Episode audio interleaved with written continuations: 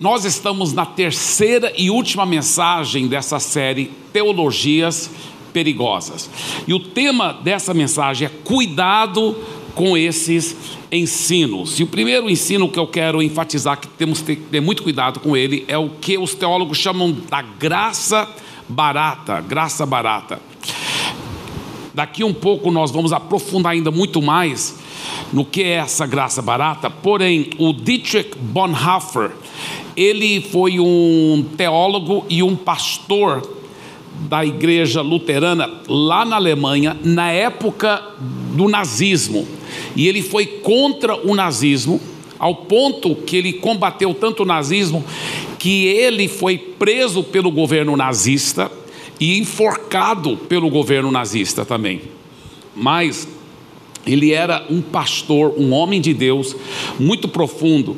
E ele disse o seguinte: a graça barata é o inimigo mortal da igreja. Na realidade, a graça barata não é graça de verdade. Nós vamos falar mais sobre isso daqui um pouco, mas porque muita gente confunde a graça barata com hipergraça, eu quero primeiramente falar sobre o, que é hipergraça. O que é hipergraça? Veja esse texto aqui em Romanos capítulo 5, versículo 20. Sobreveio a lei para que avultasse a ofensa, mas onde abundou o pecado, superabundou a graça. Agora você vê aqui essa expressão superabundou a graça. Essa palavra superabundou é a palavra uperperiseio no grego. Ela quer dizer abundar além da medida, abundar excessivamente, transbordar, alegrar-se abundantemente. Então, a própria Bíblia usa a expressão hipergraça. Sabe por quê? Porque a graça de Deus, ela é tão infinita, ela é hiper, ela é mega, ela é tudo de bom. Por quê? Porque a verdadeira graça, ela é centrada em Jesus, em Jesus e na sua obra completa na cruz. A realidade é que a graça é tudo que provém a nós através do que Jesus fez na cruz, na morte, na ressurreição e na sua ascensão. Eu gosto daquela acróstica em inglês da palavra graça, né? Grace que é God's riches at Christ's expense, as riquezas infinitas de Deus aos custos de Cristo. É muito forte, é muito lindo. Então, eu, nesse sentido bíblico da palavra, eu acredito muito na hipergraça e eu prego muito sobre graça.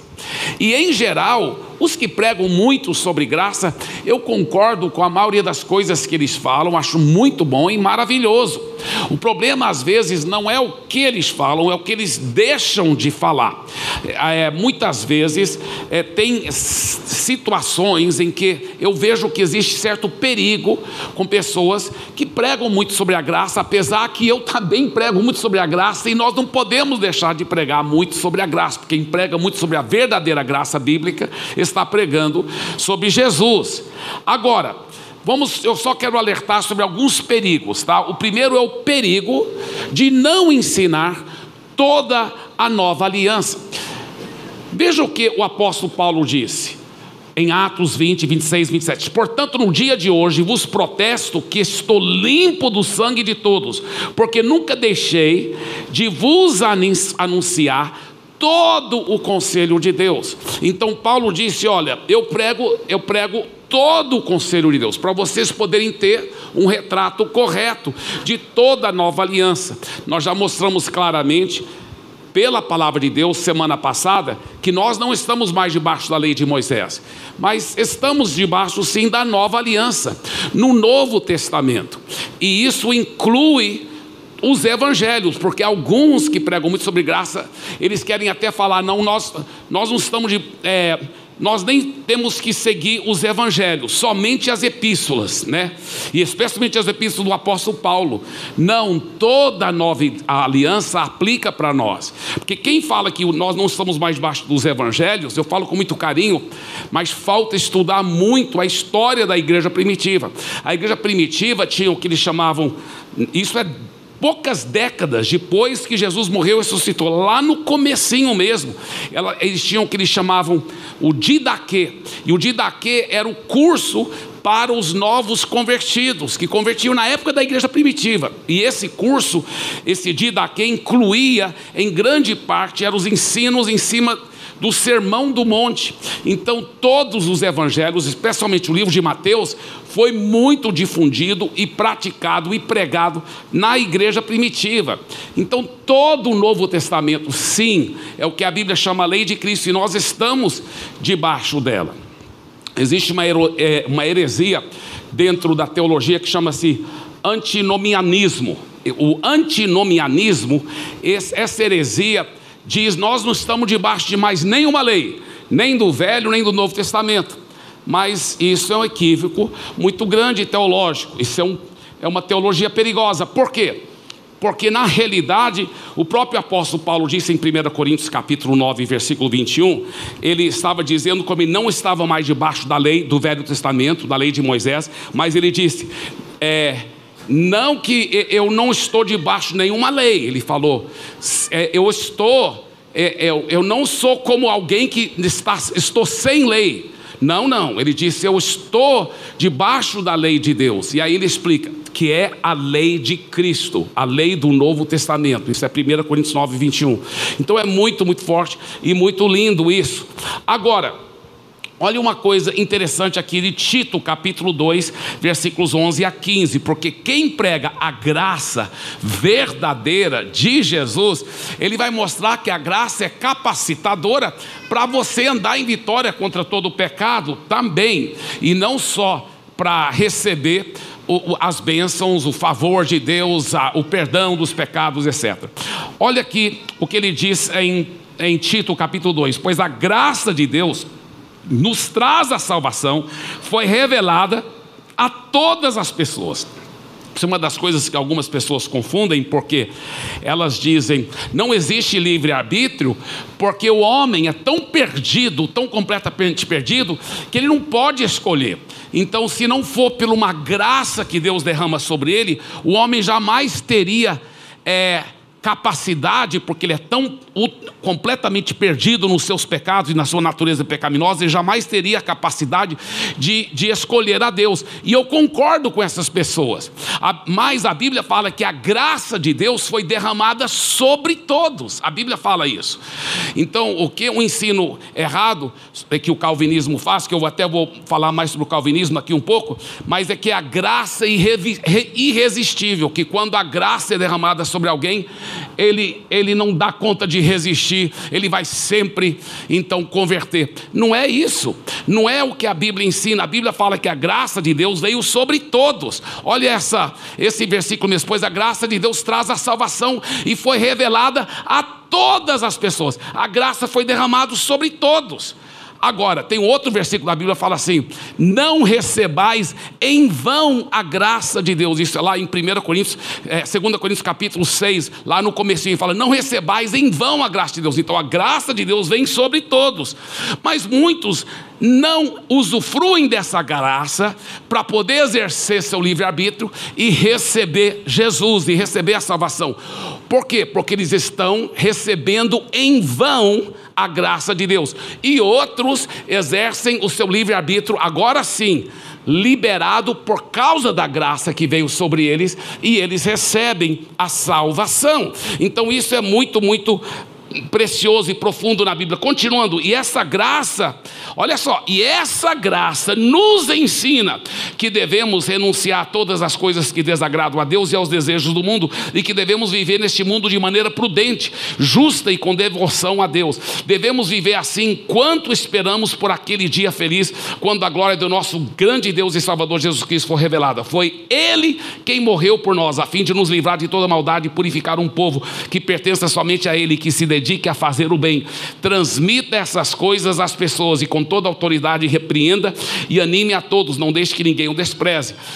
Paulo está falando com Tito, que é, era um pastor e era discípulo de Paulo, e Paulo está dizendo: Olha, quero que você transmita essas coisas com toda autoridade, que porque se estiverem vivendo debaixo da graça de Deus, eles vão obedecer os mandamentos do Novo Testamento, da nova aliança. Agora, Veja bem, outro perigo, é, às vezes, desse ensino da graça, que eu ensino a graça. Eu não estou falando que todo mundo que ensina sobre graça é, cai nesses perigos, só estou falando de algumas, alguns sinais de alerta que temos que ter cuidado.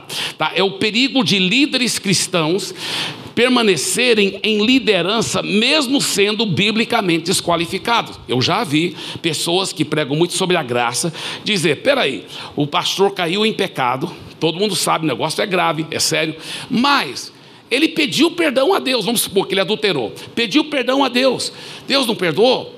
Ele pediu perdão à esposa, a esposa perdoou. Tá tudo bem entre ele e a esposa, ela perdoou. E, e, e tá certo, foi agora há pouco que ele adulterou, mas ele per, pediu perdão a Deus. Se ele pediu perdão sinceramente, se ele arrependeu, Deus já não perdoou presente, passado e futuro, ele está perdoado. E se Deus o perdoou, quem somos nós para não perdoar? Ele deve continuar no ministério, deve continuar pastoreando. Então eles confundem duas coisas. Uma, é verdade que se ele arrependeu, Deus já perdoou ele, presente, passado e futuro. Ele está perdoado. E é verdade que se Deus perdoou, nós também devemos perdoar. Amém. Glória a Deus. Mas é uma coisa ele ser perdoado, é uma coisa ele continuar qualificado para o ministério. Porque a Bíblia mostra claramente que para exercer o ministério tem que existir certas qualificações. Olha que o apóstolo Paulo, pelo Espírito Santo, fala para outro pastor que também era discípulo dele, o Timóteo. Ele diz: Esta afirmação é digna de confiança. Se alguém deseja ser bispo, bispo, pastor e presbítero eram três. É, nomes para a mesma pessoa. Na igreja primitiva não tinha distinção.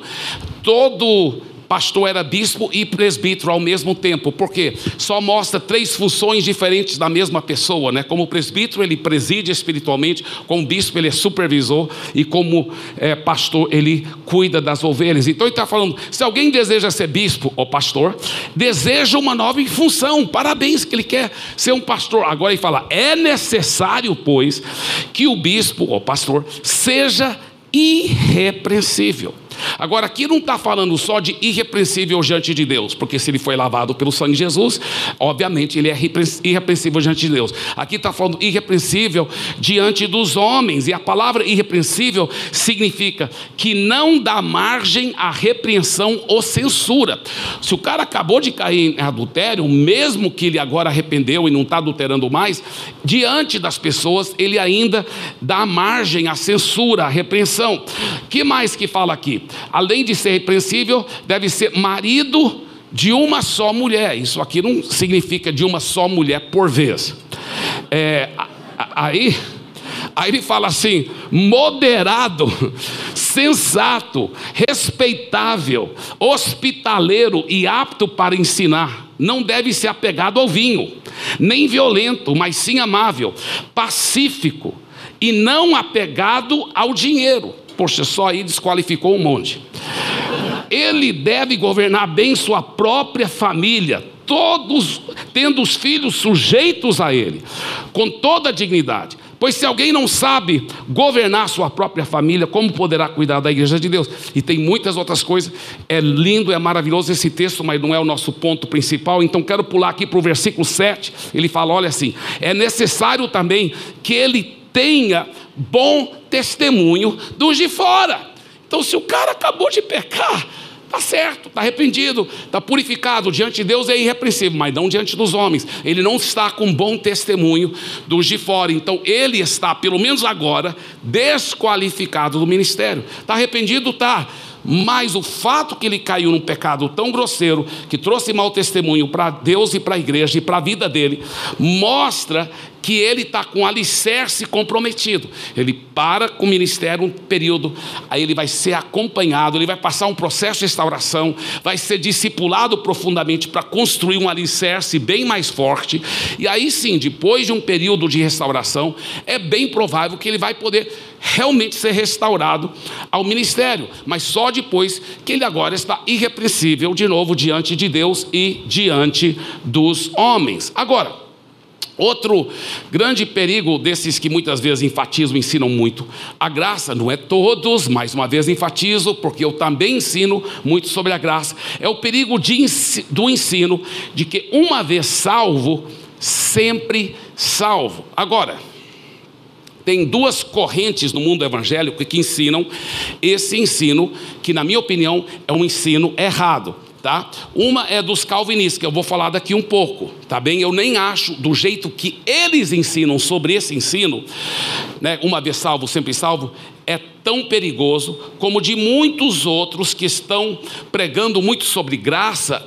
Muitos, eh, não é o do jeito que o calvinista, o que eu vou falar agora não é do jeito que o calvinista ensina. Mais tarde eu vou falar como o calvinista ensina. Mas esses que muitas vezes pregam sobre graça, eles acabam pregando também o seguinte: Olha, se você entregou a vida a Jesus de todo o coração, Deus não somente te perdoa, presente, passado e futuro, mas você está 100% perdoado. Então, mesmo que agora você fique vivendo em pecado para o resto da sua vida, fique tranquilo, você já está salvo para todo sempre. E eles realmente dizem isso. E a Bíblia diz outra coisa, gente. A Bíblia, vez após vez, ensina outra coisa. Tá? O que, que a Bíblia ensina? A Bíblia mostra, veja bem, Efésios capítulo 2, versículos 8 e 9. Ele fala assim: porque vocês são salvos pela graça, por meio da fé. Isso não vem de vocês. Isso quer dizer a graça, a fé e a própria salvação. Tudo é dom de Deus, é presente de Deus. Não é por obras, para que ninguém se glorie. Mas Veja esse versículo, continue mostrando esse versículo. Você é salvo pela graça por meio da fé. Escuta bem, você continua salvo também pela graça por meio da fé. Por isso que ele fala assim: como recebeste o Senhor Jesus, assim andai nele. Então, você é salvo pela graça mediante a fé e você continua salvo pela graça mediante a fé. Por isso que ele diz em 1 Timóteo capítulo 1, olha só esse texto aqui, é muito forte: mantendo a fé e a boa consciência, porque alguns, tendo rejeitado a boa consciência, vieram naufragar na fé.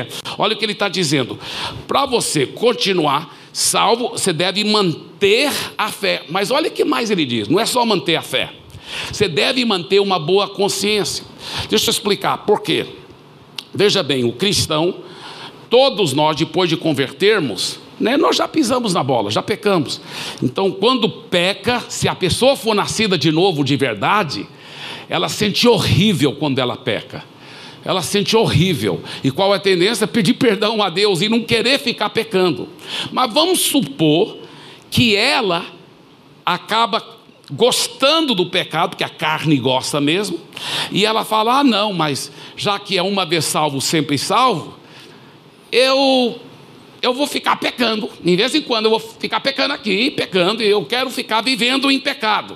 Eu sei que eu não devo, mas eu vou ficar porque eu já estou salvo mesmo. Então ela continua pecando, ela continua o quê? Não mantendo uma boa consciência, ela fica indo contra a consciência dela. As primeiras vezes dói muito, dói muito a consciência, perturba ela. Mas ela fica rejeitando a boa consciência, o que, que acontece? Ela vai fazendo o que a Bíblia chama cauterizando a consciência dela ela vai cauterizando, ela vai acostumando com aquele pecado e vivendo em pecado. O que, que ela está fazendo? Ela está rejeitando uma boa consciência. Agora, olha o que a Bíblia diz: você fica salvo se você manter sua fé. Porém, ele fala, não é só para você manter sua fé mantenha uma boa consciência, porque se você não mantiver uma boa consciência, mais cedo ou mais tarde, você corre o risco de o quê? Naufragar na fé. O que, é naufragar? É quando o navio está aqui e vai para o fundo do mar. Acabou a fé. É muito grave isso, é muito sério. Então vamos dar o exemplo de alguém que naufraga na fé. Então ele fala assim: não, nós somos salvos pela graça mediante a fé, né, pastor Eibe? Sim, nós continuamos salvos pela graça mediante a fé, isso. Então, eu pequei tudo, mas eu continuo crendo que Jesus é meu Senhor e Salvador, crendo que é pela morte dele, não pelos meus méritos, que eu recebo a salvação, o sangue dele continua me purificando, presente, passado e futuro, de todos os meus pecados, eu continuo salvo. Amém, você continua salvo, mas ele continua rejeitando a boa consciência, ele continua pecando, rejeitando a boa consciência, rejeitando a boa consciência. O que que acontece? Mais cedo ou mais tarde ele chega a um ponto que fala assim: Sabe uma coisa? Eu nem sei se esse negócio é verdade. Nem sei se eu ainda creio na Bíblia, nesse negócio de Jesus sendo o meu Senhor e Salvador. Olha o que está acontecendo. Mostra o versículo de novo, mantendo fé e boa consciência. Ele não está mantendo uma boa consciência, está começando a naufragar na fé, está começando a perder a fé também. Então isso é muito, muito, muito, muito grave. Agora, eu poderia te mostrar Agora, aqui, rapidamente, 20, na, na realidade eu poderia te mostrar 30 textos, rapidamente, que mostram que se você perder a fé, você perde a salvação, tá? Mas eu vou, além desse que eu acabei de mostrar aqui, dos que naufragam na fé, porque não mantiveram a fé e nem a boa consciência, vou te mostrar mais um outro texto muito forte que mostra isso, só não mostrar todos, porque nosso tempo não, nós não temos tempo para mostrar todos. Mas olha aqui, Colossenses, primeiro capítulo, que ele diz: E a vós outros também, que outrora erais estranhos e inimigos no entendimento pelas vossas obras malignas, agora, porém, vos reconciliou no corpo da sua carne, mediante a sua morte, para apresentar-vos perante ele, santos, inculpáveis e repreensíveis. Fica bem aí, escuta bem, olha o que ele está dizendo. Você que entregou a vida a Jesus, pela morte dele lá na cruz, pelo sangue dele derramado, agora não pelos seus méritos, mas pelos méritos do sangue dele, você agora é apresentado diante de Deus, diante de Deus, santo, inculpável, tá vendo? Não tem nada a ver com seus méritos. Não, é pelo sangue de Jesus. Você é apresentado perante ele santo, inculpável e irrepreensível perante Deus. Olha só que coisa linda. Mas Olha depois da palavra irrepreensível, tem uma vírgula. Olha o que continua o texto. Você vai continuar santo, inculpável, irrepreensível, se é que permaneceis na fé. Então diga se. A Bíblia é muito clara. Você vai continuar irrepreensível, santo, convertido, salvo, não pelos seus méritos, é pelo sangue de Jesus. Se você permanecer na fé, alicerçado, firmes, não vos deixando afastar da esperança do Evangelho que ouvistes e que foi pregado a toda criatura debaixo do céu, do qual eu, Paulo, me tornei ministro. Muito bem, agora, outro perigo que muitas vezes quem não prega todo o conselho de Deus e só prega uma parte, ele corre o risco também do perigo da graça barata. Em outras palavras, vai distorcendo o que é a graça verdadeira para se tornar outra coisa que na realidade não é a verdadeira graça de Deus. Olha o que Judas, versículo 4 fala. Judas só tem um capítulo, né? Pois alguns homens que não temem a Deus entraram no meio da nossa gente sem serem notados. Eles torcem a mensagem a respeito da graça do nosso Deus a fim de arranjar uma desculpa para a sua vida imoral e também rejeitam Jesus Cristo, nosso único mestre e Senhor. Talvez não é que não pregam Jesus, ainda falam de Jesus, mas ele não é Senhor da vida deles mais. Há muito tempo que as Escrituras Sagradas anunciaram a condenação que eles já receberam. O, Dietrich, Dietrich Bonhoeffer, aquele né, pastor, teólogo alemão que eu falei, né? O pastor alemão, mas não é um cachorro, viu, irmãos? É um, um pastor homem de Deus, fala assim: a graça barata é a pregação do perdão sem o arrependimento, é o batismo sem a disciplina de uma congregação, ou seja, não está congregando fielmente em lugar nenhum. É a ceia do Senhor sem confissão dos pecados. É a absolvição sem confissão pessoal. A graça barata é a graça sem discipulado, a graça sem a cruz, a graça sem Jesus Cristo, vivo, encarnado. Muito forte. Agora, outro ensino perigoso, outra teologia perigosa, é aquela que vai para o outro extremo da graça barata. É o que vai para o outro extremo, que é o legalismo. Então, o ensino falso do legalismo. Então, o que é o ensino falso legalismo? A pessoa fala assim, ó, não, a gente tem que manter a fé viva. E para manter a fé, você também não é só manter a fé. Você tem que, você não pode estar tá pecando, porque se você pecar deliberadamente e você não arrepender e, e chegar a morrer sem pedir perdão de Deus, aí você vai para o beleléu, né? Porque é, eles realmente acreditam que nós somos salvos pela graça mediante a fé, mas a gente continua salvo pelos nossos méritos. Tá? Então, olhe um exemplo: um casal que é uma bênção esse casal, converteram, foram transformados. Antes eles brigavam que nem gato e cachorro, mas agora foram transformados. Nunca mais eles brigaram, eles andam em muito amor um com o outro. Mas um dia, dentro do carro, talvez um estava mais nervoso, não sei, mas de repente foi uma coisa muito atípica, mas começaram a brigar feio, feio mesmo, todos dois né? O homem velho de todos os dois, é, né? Desceu da cruz, estava pregado de velcro e, enfim, começaram a brigar que nem gato e cachorro, até falando palavrão, imagina. E de repente um caminhão bate no carro e os dois morreram instantaneamente, nem tiveram tempo de pedir perdão a Deus. E aí? Aí o que, que muita gente ensina, os que são os, na teologia do legalismo, foram para o inferno. Por quê? Porque eles ensinam, nós somos salvos pela graça mediante a fé, mas a gente continua salvo pelos nossos méritos. Não é verdade nessa história que eu contei, eu lhe garanto que se os dois já tinham nascido de novo, eles foram direto para o céu. Por quê? Eles nunca perderam a fé viva em Jesus. Eles pecaram, foi triste a briga, foi, mas eles não perderam a fé viva em Jesus como Senhor e Salvador deles. Então eles continuaram salvos sim. Então, esse é o ensino falso do legalismo. Olha que Paulo diz, combatendo esse ensino falso em Gálatas, ele fala: "Quero apenas saber isso. Vocês receberam o espírito pelas obras obras da lei ou pela pregação da fé? Você nasceu de novo porque você fez tudo certinho ou foi porque você dependeu da graça infinita de Deus? Você recebeu pela pregação da fé, pela graça. Muito bem. Será que vocês são tão insensatos que, tendo começado no espírito, agora querem se aperfeiçoar na carne? Outra coisa interessante que muitos que pregam legalismo, eles acabam botando mais e mais regrinhas para tentar garantir que a pessoa não vai pecar.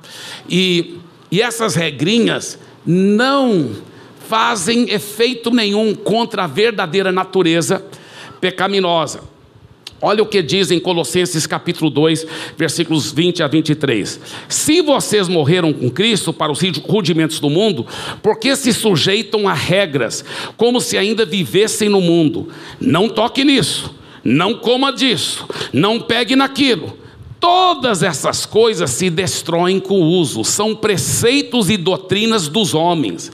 De fato, essas coisas têm aparência de sabedoria ao promoverem um culto que as pessoas inventam, falsa humildade e tratamento austero do corpo, mas eles não têm valor algum na luta contra as inclinações da carne. Eu vi isso claramente, eu lembro em Santarém, quando eu estava pastoreando lá, a nossa igreja começou a crescer muito, muito, muito. Muita gente convertendo, sendo transformada. E nós então começamos a ser acusados por algumas outras igrejas evangélicas. A igreja da porta larga, porque o pessoal lá é mundano. Por que, que eles chamavam isso que a gente era mundano? Sabe por quê? Porque as moças e as mulheres da nossa igreja usavam uma calça esporte, né? usava talvez um brinco, uma maquiagem elas andavam e vestiam de uma forma decente, modesta. Mas a Bíblia em nenhum lugar fala que a mulher não pode usar maquiagem, não pode usar um brinco, não pode usar uma calça esporte. No Novo Testamento não tem nada disso. Mas estava indo contra essas regras feitas por homens. Por quê? Porque na igreja deles, as mulheres não podiam usar nada de maquiagem tudo. Né? Era aquele vestidão e aquela, aquele rosto pálido assim. Né? Então, aí o problema, olha só como a Bíblia fala, não tem valor nenhum essas regras de homens contra as inclinações da carne. Porque olha o que acontecia na nossa igreja, que era acusada de ser porta-lago, as jovens estavam andando em santidade, andando em pureza. Elas tinham um namoro santo, elas tinham um relacionamento de santidade até o casamento. Era uma coisa muito linda. Mas lá Infelizmente, muitas vezes nessas outras igrejas que estavam nos acusando, apesar das jovens parecerem tão santas por fora, muitas vezes estavam lá tendo relações, namoros impuros, tudo errado, fora dos princípios da Bíblia. Então, Por quê? Porque essas regras não vão transformar verdadeiramente a vida da pessoa. Né? Então, é, não estou dizendo que todo mundo que usa um vestido comprido também vive uma vida desregrada? Não. Eu sei que tem gente que, que é bem santa, né? Que prefere só usar vestido e não usar maquiagem, amém. Mas quando você fala que esse é o segredo para a santidade, aí está redondamente equivocado, né? Eu costumo dizer, às vezes, às vezes, né, a pessoa está com vestidão comprido, cabelão comprido, mas também tem uma língua comprida, né? Que não é brincadeira. Então, é, é muito, muito sério isso isso. Você está livre das regras dos homens. A, a religião é especialista em tentar imprimir regras, regras, regras. E, ela, e, e essas regras vêm principalmente, não sei se você já notou, contra as mulheres. Não é só a, o, o, a religiosidade do lado do cristianismo. Outras religiões também nota, as mulheres são oprimidas pela religiosidade, pelas regras. Elas são oprimidas. Eu sei que às vezes tem regras em cima dos homens também. Ouvi um dia desse de um, uma igreja que se chamava evangélica, que os homens não tomavam banho sem roupa, né? Sempre tomava banho até de chuveiro, mas com bermuda, porque se Jesus voltasse, não ia ter Peu, peu. Não conhece a Bíblia, que a Bíblia é bem claro. Nenhuma bermuda vai poder entrar no céu, gente. Deus vai nos dar um novo corpo, meu Deus. Mas não conhece a Bíblia, né? Então, mas a maioria das regras são regras machistas, oprimindo as mulheres. Impressionante, pode notar, as mulheres, muita regra contra elas. E é interessante, onde o evangelho verdadeiro vem, as mulheres são libertas, elas alcançam seu destino divino em Deus, elas são abençoadas, elas são realmente honradas e elas têm grande, grande valor. Eu amo tanto esse versículo nessa versão aqui. Olha o que ele diz: de fato, essas coisas têm a aparência de sabedoria, as regrinhas dos homens, né? Mas elas são apenas parte de uma religião feita por homens, que faz com que as pessoas pratiquem atos de humildade e castiguem seus corpos. Isso, na realidade, não tem valor nenhum contra a natureza pecadora. Agora, e o calvinismo? E o calvinismo? Tá, deixa eu falar um pouco sobre o calvinismo, tá bem? Eu quero deixar bem claro que, na minha opinião, eu não considero o calvinismo uma, uma heresia. Eu não chamo um calvinista que ele é herege, tá? E, e em público também não falo, é um ensino falso. Porém, eu sinceramente acredito que o calvinismo é um ensino errado tá? E sendo que essa série é sobre teologias perigosas, eu quero vos alertar um pouco sobre os erros do calvinismo. E eu mais uma vez falo tudo com muito amor e carinho, porque eu tenho amigos preciosos que são grandes homens de Deus, grandes pastores que são calvinistas. Então, não estou aqui para criticar a, B, nem denominação C, D. Não, eu só estou querendo ensinar, porque para mim é uma teologia muito, muito perigosa. E nem vou tocar em todas as teologias perigosas do calvinismo. Eu já falei um pouco sobre a graça irresistível, que eu não acredito. Eu acredito que a graça vem sobre todos os homens e alguns podem resistir a essa graça, outros não. Porém, outra. Outra outro ensino errado deles que eles chamam a perseverança dos santos. Tá? O que é a perseverança dos santos? Tá bem, eles, na minha opinião, muito menos grave do que o ensino da graça barata que diz, uma vez convertido, peca à vontade que você nunca perde a salvação. Os calvinistas não falam isso não. Os calvinistas, eles também acreditam na, é, naquele ensino errado de uma vez salvo, sempre salvo, só que é desse jeito que eles acreditam. Eles acreditam que se a pessoa, entre aspas, converteu, mas depois continua vivendo uma vida no lamaçal do pecado, uma vida de contínuo pecado e rejeição de Deus, eles dizem: essa pessoa nunca converteu. Tá? Os outros da graça barata falam: não, ele continua salvo. O calvinista fala: não, ele não converteu. E eu concordo com os calvinistas nesse caso. Ou, mas só que eu acrescento a isso aqui, eu falo, ou ele nunca converteu, ou ele converteu e perdeu a fé. entendeu?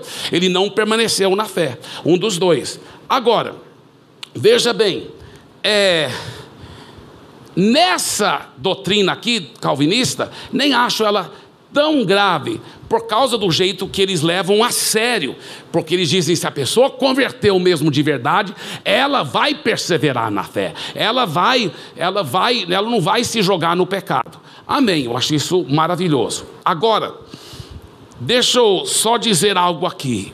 Até nisso a gente tem que ter muito cuidado para não ficar horas e horas só discutindo e, e, e, e, promovendo discussões sobre isso. Até eu, eu tenho sempre usado essa ilustração, né, que às vezes a pessoa está aqui, né, o calvinista e o não calvinista.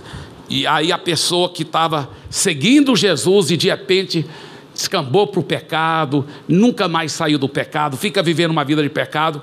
Aí o, o não calvinista falou assim: ou ele nunca foi convertido, ou ele perdeu a fé, viu? Perdeu a fé, perdeu a salvação. E o calvinista falou: não, é porque ele nunca foi convertido, ele, ele, ele sempre foi perdido mesmo. Então, qual o resultado dos dois que estão analisando aqui? Pela ótica que eles creem que é pela palavra de Deus. O cara ainda continua perdido. Mas enquanto os dois estão discutindo, ninguém vai atrás do cara para ajudar a reconciliá-lo. E o Brasil está com milhões e milhões de desviados. Milhões, infelizmente, que afastaram da fé, que não estão seguindo Jesus e estão precisando desse amor de ir atrás e parar de discutir tanto sobre teologia. Agora, Existem alguns outros ensinos que, na minha opinião, são bem mais sérios e errados do calvinismo, tá bem? O ensino errado da eleição incondicional. Esse ensino é, é, é o seguinte: para colocar no português bem simples, esse ensino da eleição incondicional é que eles dizem: Deus predestinou alguns para serem salvos e outros Deus predestinou para irem para o inferno. Então, é, antes da pessoa nascer, Deus já falou: Eu sei que alguns desses aqui vão nascer mas eles nunca vão poder ser salvos, porque eles já estão predestinados por mim a irem para o inferno. Então, mesmo que eles queiram ser salvos, eles não vão poder, eles vão para o inferno. E esses aqui foram predestinados para o céu. Agora, a Bíblia ensina sobre predestinação. A Bíblia é bem clara do ensino sobre predestinação. Então, eu acredito na predestinação. Mas aqui está a grande pergunta: é predestinação a predestinação bíblica é um predeterminismo feito por Deus ou é, ou é pela presciência de Deus? Presciência quer dizer, Deus sabe todas as coisas antes delas acontecerem. Deus já sabe o futuro. Então ele já sabe que o João nunca vai aceitá-lo. Então ele não predestina o João para ser salvo, mas ele queria muito que o João fosse salvo mas ele sabe que o Pedro vai arrepender dos seus pecados e entregar a vida a Jesus, então ele, através da presciência, ele predestina o Pedro para ser salvo. Eu acredito que é esse, isso que a Bíblia ensina, em vez do predeterminismo. Não, já determinei, não tem nada a ver com a escolha deles. Eu, eu não concordo com esse aspecto, na minha opinião, tão errado do ensino calvinista. Olha esses versículos aqui, por exemplo, Romanos 8, 29. Pois aqueles que Deus de antemão conheceu, olha só, Deus de antemão conheceu, ele já sabia antes qual seria a escolha daquela pessoa. Aí sim, ele também predestinou para serem conformes à imagem do seu filho, a fim de que ele seja o primogênito entre muitos irmãos. Olha esse outro texto, 1 Pedro 1:2. Eleitos, eleitos quer dizer escolhidos, ó, predestinados por Deus, eleitos segundo a presciência de Deus Pai em santificação do Espírito para obediência à aspersão do sangue de Jesus Cristo. Na NVI ele explica melhor esse versículo, olha o que ele diz: escolhidos de acordo com o pré-conhecimento de Deus Pai. Então, na minha opinião, a forma que o calvinismo ensina sobre predestinação, eu acho muito errado. Por quê? Ele está dizendo: tem gente que Deus já predestinou que vão para o inferno e não tem mais jeito para eles, e não tem nada a ver com as escolhas deles, e nada a ver com Deus sabendo o que, que eles iam escolher, não tem nada a ver com isso, é só porque Deus predestinou para eles irem para o inferno mesmo. Então, eu acho isso é, um ensino é, muito perigoso e muito errado. Agora, outro ensino errado do calvinismo, que eu creio é o ensino errado da expiação limitada. Esse ensino realmente eles acreditam que Jesus não morreu para todo mundo. Eu fiquei espantado muitos e muitos e muitos anos atrás, quando eu estava na faculdade, e eu fiquei sabendo que calvinistas realmente acreditavam isso. Eu falei, não acredito. Eles realmente creem que Jesus não morreu para todo mundo? Meu Deus, a Bíblia é tão clara. Deus amou ao mundo inteiro de tal maneira que Ele deu seu Filho para que todo aquele que nele crê não pereça, mas tenha vida eterna. Eu não acreditei que tem pessoas que creem que Jesus não morreu para todo mundo, que Deus não quer que todo mundo seja salvo. Não acreditei isso. Para mim é um ensino tão errado, mas tão errado mesmo. Eu acredito na expiação ilimitada. Jesus morreu para todo mundo. Agora, ele nunca vai forçar as pessoas para serem salvas, porque ele vai respeitar o livre-arbítrio de, delas. Ele não quer ninguém, nenhum robô seguindo. Como disse o grande intelectual C.S. Lewis, Deus não vai violentar a vontade da pessoa. Agora, é, tem, mais uma vez, eu poderia agora mesmo te mostrar 30 passagens que mostram que seu ensino é errado, que Jesus morreu sim para todo mundo. Eu poderia te mostrar, mas eu vou te mostrar dois, mas tem tantos e tantos outros. Olha aqui, 2 Pedro capítulo 3, versículo 9. O Senhor não demora em cumprir a sua promessa, como julgam alguns.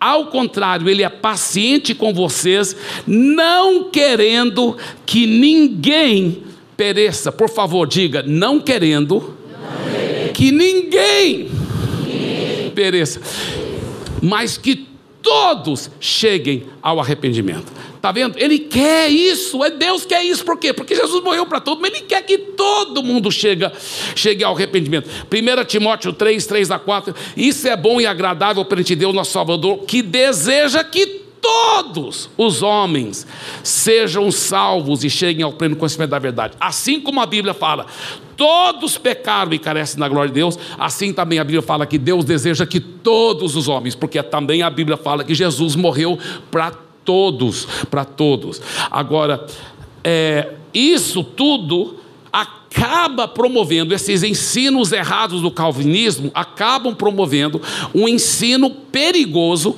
do fatalismo, do fatalismo. Que é o que? É o que será, né? Será. É assim, a vida é assim. Nós não podemos mudar nada. Quem vai ser salvo, vai ser salvo, e quem não vai ser salvo, Deus já predestinou para o inferno. Então, não, ninguém pode, né, independentemente das escolhas da pessoa, isso que vai acontecer. É um ensino muito perigoso do fatalismo. E só para ilustrar por que, que eu acredito que é tão perigoso, vou te contar uma história verdadeira que aconteceu aqui em São Paulo.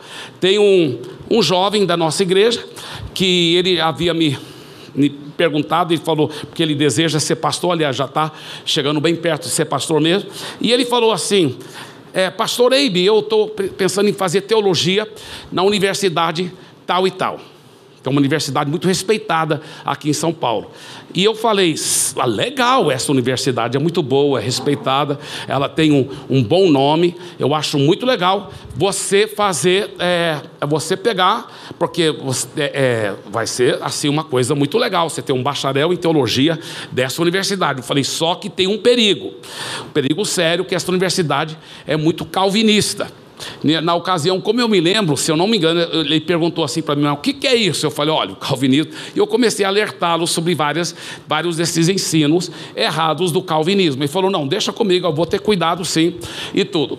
Em vez em quando, enquanto ele estava fazendo a faculdade, eu perguntava, e aí? Ele falava: Rapaz, eu, eles ensinam realmente aquelas coisas que você falou, mas eu vejo pela Bíblia que não tem nada a ver. Então, para mim, é, é, eu estou sabendo filtrar muito bem. Eu falei, beleza, muito bem. E ele formou de lá, é um homem de Deus e é um dos, dos homens de Deus aqui dessa igreja. Só que ele me contou uma história muito, muito triste. Muito triste mesmo. Ele falou que no primeiro ano, quando ele estava começando a estudar lá, tinha um outro rapaz que começou a estudar também, empolgado, querendo ser pastor, cara, assim, pegando fogo para Jesus, sabe aqueles cara apaixonado por Jesus, igual ele, esse outro amigo dele, e esse amigo dele e ele, nas horas dos intervalos, eles tinham aquelas reuniões de oração, eles iam lá e oravam, e o fogo e a bênção e a alegria. Mas na medida que os anos foram passando, dentro da faculdade, ele, né, a, a é, é, é, muita gente na faculdade, você acaba não tendo contato com todo mundo. Aí no último ano, que ele foi ter mais contato com o rapaz de novo, aí ele ficou sabendo, o rapaz estava desviado, ele, ele formou juntamente com ele, mas o rapaz estava desviado, estava vivendo em pecado, morando com uma pessoa que não era esposa dele, né? E ele, e ele foi falar com o cara e falou: Cara, você vai formar agora em teologia? É, é Olha, cara, é, o que, que aconteceu que você desviou? Cara, você era tão apaixonado por Jesus. O que, que aconteceu? Aqui, agora que você vai formar da faculdade teológica. Ele falou: Ah, sabe o que? Eu cheguei à conclusão, por causa dos ensinos que ele foi aprendendo na faculdade teológica, eu cheguei à conclusão que eu não fui predestinado para o céu, eu fui predestinado para o inferno. Por que, que eu cheguei a essa conclusão? Porque tem certos pecados que eu não estou conseguindo vencer, então, com certeza, eu não fui um dos eleitos. É, Jesus nem morreu para mim. É, é, eu fui predestinado para ir para o inferno mesmo. Eu cheguei a essa conclusão. Que coisa triste. Que coisa triste. Isso é muito, muito grave. E vai contra tudo que a Bíblia ensina sobre esta área. A Bíblia, como eu disse, eu poderia te mostrar 30 textos agora, rápido. Aqui mais um, olha só, bem forte. Olha, Apocalipse 22, 17. O Espírito e a noiva dizem: Vem. Aquele que ouve, diga vem. Quem é o Espírito? O Espírito Santo. Quem é a noiva? A noiva é a igreja, a noiva de Cristo. Então, o Espírito Santo e a igreja de Jesus está dizendo: vem. Aquele que ouve, diga vem. E aquele que tem sede, venha. E quem quiser quem quiser, venha e receba de graça a água da vida. Meu Deus, é, isso é muito grave. É muito grave. Deus está falando abertamente. Quem quiser, pode arrepender dos seus pecados, porque a graça veio sobre todos os homens. Mas não, essa teologia ensina, não. Não é quem quiser é, só alguns que foram predestinados que vão poder ser salvos, e eles vão ser salvos de qualquer jeito, eu fazendo qualquer coisa, pregando ou não para eles, eles vão ser salvos. E os outros foram predestinados para o inferno, e eles jamais vão poder ser salvos, mesmo que eles quisessem, porque Jesus nem morreu para eles. Então, agora, qual deve ser nossa atitude diante dos ensinos falsos? Primeira coisa, humildade. Eu não sou dono da verdade, você não é dono da verdade. Nós todos estamos aprendendo e crescendo. Então não seja orgulhoso e fica rebaixando os outros, tá? Isso não é legal. Segunda coisa, amor. Amor, não julgue a pessoa. Você nota que durante essa série todinha, eu nem um momento falei nome de igreja, nome de, de religião, nome de. É, eu nem um momento falei nome de um pastor entendeu? É, não julgue a pessoa, mas sim a doutrina falsa, essa sim. Ame a pessoa e creia que ela vai arrepender, tá certo? Terceira coisa, cuidado. Tem que ter muito cuidado, como você já notou. Tem que filtrar tudo pela palavra. Mas, pastor Eibe, a gente não deve ter uma mente aberta para ficar aprendendo mais coisas da palavra? Sim, você deve ter uma mente aberta, mas não tão aberta que cai fora o cérebro.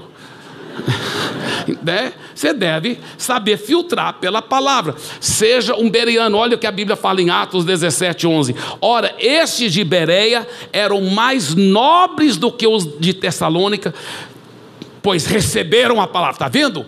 mente aberta para receber a palavra com toda avidez, mas, olha só, examinando as Escrituras todos os dias para ver se as coisas eram de fato assim. Amém? Então isso é, é, é extremamente importante. Olha para o seu vizinho e diga assim: seja um bereano. Agora olha esse texto em 1 João 4, 4. Ele diz: Filhinhos, Olha só essa promessa, gente. Olha que promessa fenomenal. Filhinhos, vocês são de Deus e venceram os falsos profetas. Por quê? Porque aquele que está em vocês é maior do que aquele que está no mundo. Amém? Vocês recebem essa promessa? Amém? Dê para Jesus uma forte salva de palmas. Olha esse outro texto fenomenal. 1 João capítulo 2, versículo 26 a 27. Isto que vos acabo de escrever é acerca dos que vos procuram enganar.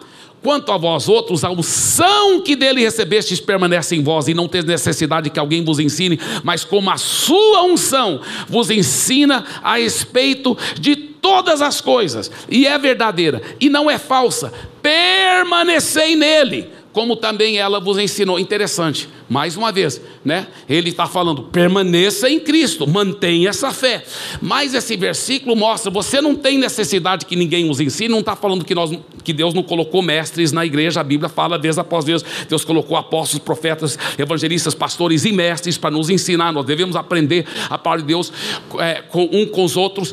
Porém, o que, que ele está dizendo é que desde o dia que você nasceu de novo, o Espírito Santo mora dentro de você, e essa unção te ensina, te alerta, te mostra as coisas. A Bíblia fala em 1 Coríntios 2,16: você já tem a mente de Cristo. Então, essa unção, se você for sensível ao Espírito Santo, ele vai te alertar quando é um ensino falso, e, e, e ele vai confirmar quando é um ensino da palavra. Eu já vi isso, eu lembro uma vez numa grande convenção, uma pessoa que estava pregando, mas pregando parecia com muito poder, mas de uma forma muito sutil, ensinando os ensinos falsos lá, naquela convenção. E uma senhora bem humilde, analfabeta, eu, se eu não me engano, era analfabeta, bem simples, uma senhora idosa, que estava lá, ela depois disse assim: Pastor, o que, que você achou daquela mensagem? Olha, irmã, por que, que você está perguntando? Porque sabe o que? Eu não entendi muito o que estava falando. E olha que todo mundo estava aplaudindo, era aquela unção entre aspas. Ela falou: Eu não entendi muito o que estava falando, mas alguma coisa não bateu certo dentro de mim, alguma coisa não estava certo. Você tem a mente de Cristo, você tem unção, você pode dizer no seu espírito, o Espírito Santo vai te mostrar, tá? E vai te alertar, vai te mostrar, vai aquela luzinha amarela vai piscar. Agora eu quero encerrar com um versículo e uma história. Tá? O versículo é poderoso, é forte, esse aqui, olha, Atos 3,19. Portanto, arrependam-se e se convertam, para que sejam cancelados os seus pecados. Eu vou te contar a história e depois eu volto para esse mesmo versículo. A história é uma história verdadeira que aconteceu com o Gypsy Smith. O Gypsy Smith, ele foi um grande evangelista da Inglaterra. É, ele viveu na época do 1860 a 1940. O nome dele mesmo era Rodney Smith. Gypsy Smith era apelido porque Gypsy quer dizer cigano porque ele vinha de uma família de ciganos, mas ele se tornou um grande, grande homem de Deus. E o Gypsy Smith, ele era muito usado para ganhar muitas almas para Jesus. E ele mesmo que conta essa história, é uma história verdadeira. Ele disse que estava numa certa cidade na Inglaterra, pregando noite após noite lá no centro de convenções, e muita gente vinha para frente entregar a vida para Jesus. E numa dessas noites, depois que terminou tudo, todo mundo já tinha ido embora, só um homem estava lá ajoelhado, ainda chorando. E ele foi lá para aquele homem e falou: Meu querido Senhor, eu posso te ajudar? Ele falou: Não, não pode. Mas por quê? Ah, porque eu preciso arrepender arrepender dos meus pecados mesmo, me converter, entregar minha vida para Jesus. Então eu posso te ajudar, você pode orar comigo. Ele falou: Não, o senhor não entende. Aí ele, ele falou: Eu.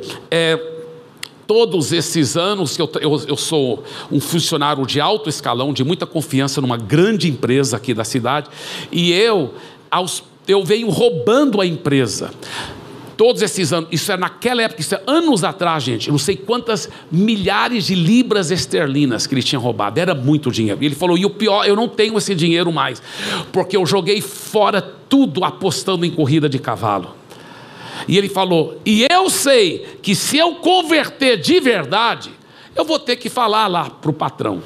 E meu patrão, né, o presidente da empresa, ele é um homem muito honesto mas ele é muito duro, e eu já sei. As leis, inclusive na Inglaterra, naquela época, eram muito rígidas. Ele falou: ele vai me jogar na prisão. até eu pagar tudo. E eu nunca vou conseguir pagar essa dívida, é impossível. E eu vou mofar na prisão, eu vou morrer na prisão. Então, por isso que não dá para eu converter, porque se eu fizer isso, eu vou ficar na prisão para o resto da minha vida.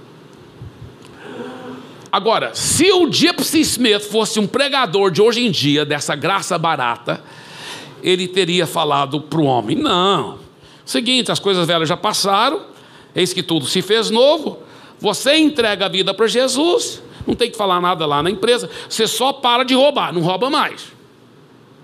Não é mesmo? Isso que é graça barata. Porque conversão, gente, é transformação. É uma entrega total. Quem manda na sua vida não é você mais, é Jesus. Então eu amei o que o Jesse Smith falou para o homem quando ele falou isso. O Jesse Smith com muito amor e carinho, mas falou para ele: meu amigo, é melhor você passar o resto da sua vida, esses anos que restam, na prisão, mas sabendo que seus pecados estão perdoados. E quando você morrer, por toda eternidade você vai estar no céu, livre, salvo, transformado por Jesus, do que você passar alguns anos a mais aqui na terra, fora da prisão, mas depois passar toda a eternidade na perdição e no sofrimento eterno. Aí ele despediu do homem e ele foi para o hotel, que tá onde ele estava ficando. Aquele homem foi para casa. O Gypsy Smith disse que na próxima manhã, lá da, da vidraça do hotel, ele viu um homem correndo, desesperado, descendo a rua. Bem, vamos voltar para esse homem. Esse homem, depois que ele voltou para casa, ele não conseguiu dormir. A noite toda ele ficou pensando, a noite toda andando lá dentro da casa, pensando as palavras que o Gypsy Smith falou para ele. É melhor você passar agora esses anos da sua vida na prisão, mas livre, perdoado do seu pecado e sabendo que vai para o céu, alegre da vida e a salvação, do que você passar mais alguns anos aqui nessa vida fora da prisão, mas para passar toda a, toda a eternidade na perdição. Então, ele falou que ele não dormiu nada a noite toda. Quando ele acordou, de manhã ele já sabia que ele tinha que fazer. E ele foi lá para falar com o patrão. Então, lá no, no lá no grande escritório do patrão, tinha uma antessala. Lá na antessala, ele fez como todos os ingleses usavam naquela época o sobretudo e o chapéu, né? Colocou o chapéu lá, o sobretudo, e ficou demorando muito tempo até ele criar coragem. Aí bateu na porta do patrão. Aí o patrão falou: Entra. Ele abriu a porta, o patrão estava lá com charutão, falou: Sim, pode falar. Ele falou: Patrão, eu, eu queria dizer para o senhor que, que, que eu, eu fui lá para os cultos que o Jeffrey Smith está realizando, eu fui lá. Ele falou: E daí? Está todo mundo indo mesmo? O que, que você está falando, cara? Meu tempo é pouco, tem que falar logo. Ele falou: Não, é, é, patrão, me, me, perdoe, é só porque eu queria, eu, eu precisava, assim, arrepender dos meus pecados, entregar minha vida para Jesus. O senhor entende? Aí ele deu uma mordida no charuto, olhou para o homem e falou assim: Cara, você veio para o homem errado. Eu sou pecador, que nem você. Ele falou: Não, patrão, é o seguinte. Aí ele contou tudo, falou tudo o que tinha acontecido.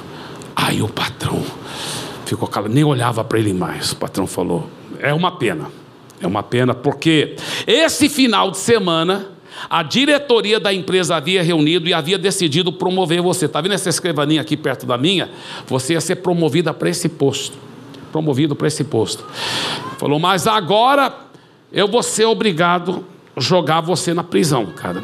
Eu não tenho escolha. Eu tenho. E as leis na Inglaterra eram muito rígidas naquela época.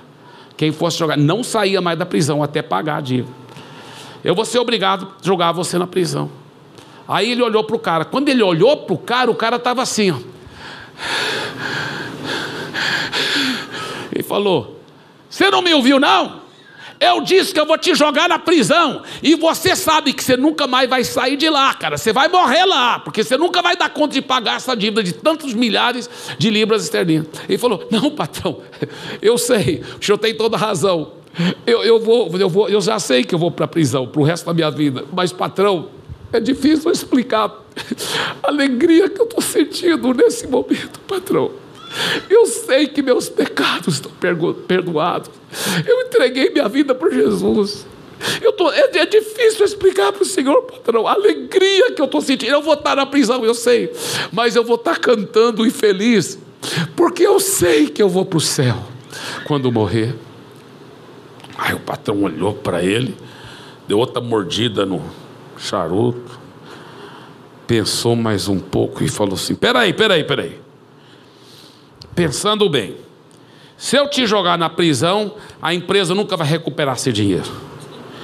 Mas se eu te promover, só com o salário a mais que você vai receber, você pode aos poucos ir pagando a empresa. É, eu vou te promover.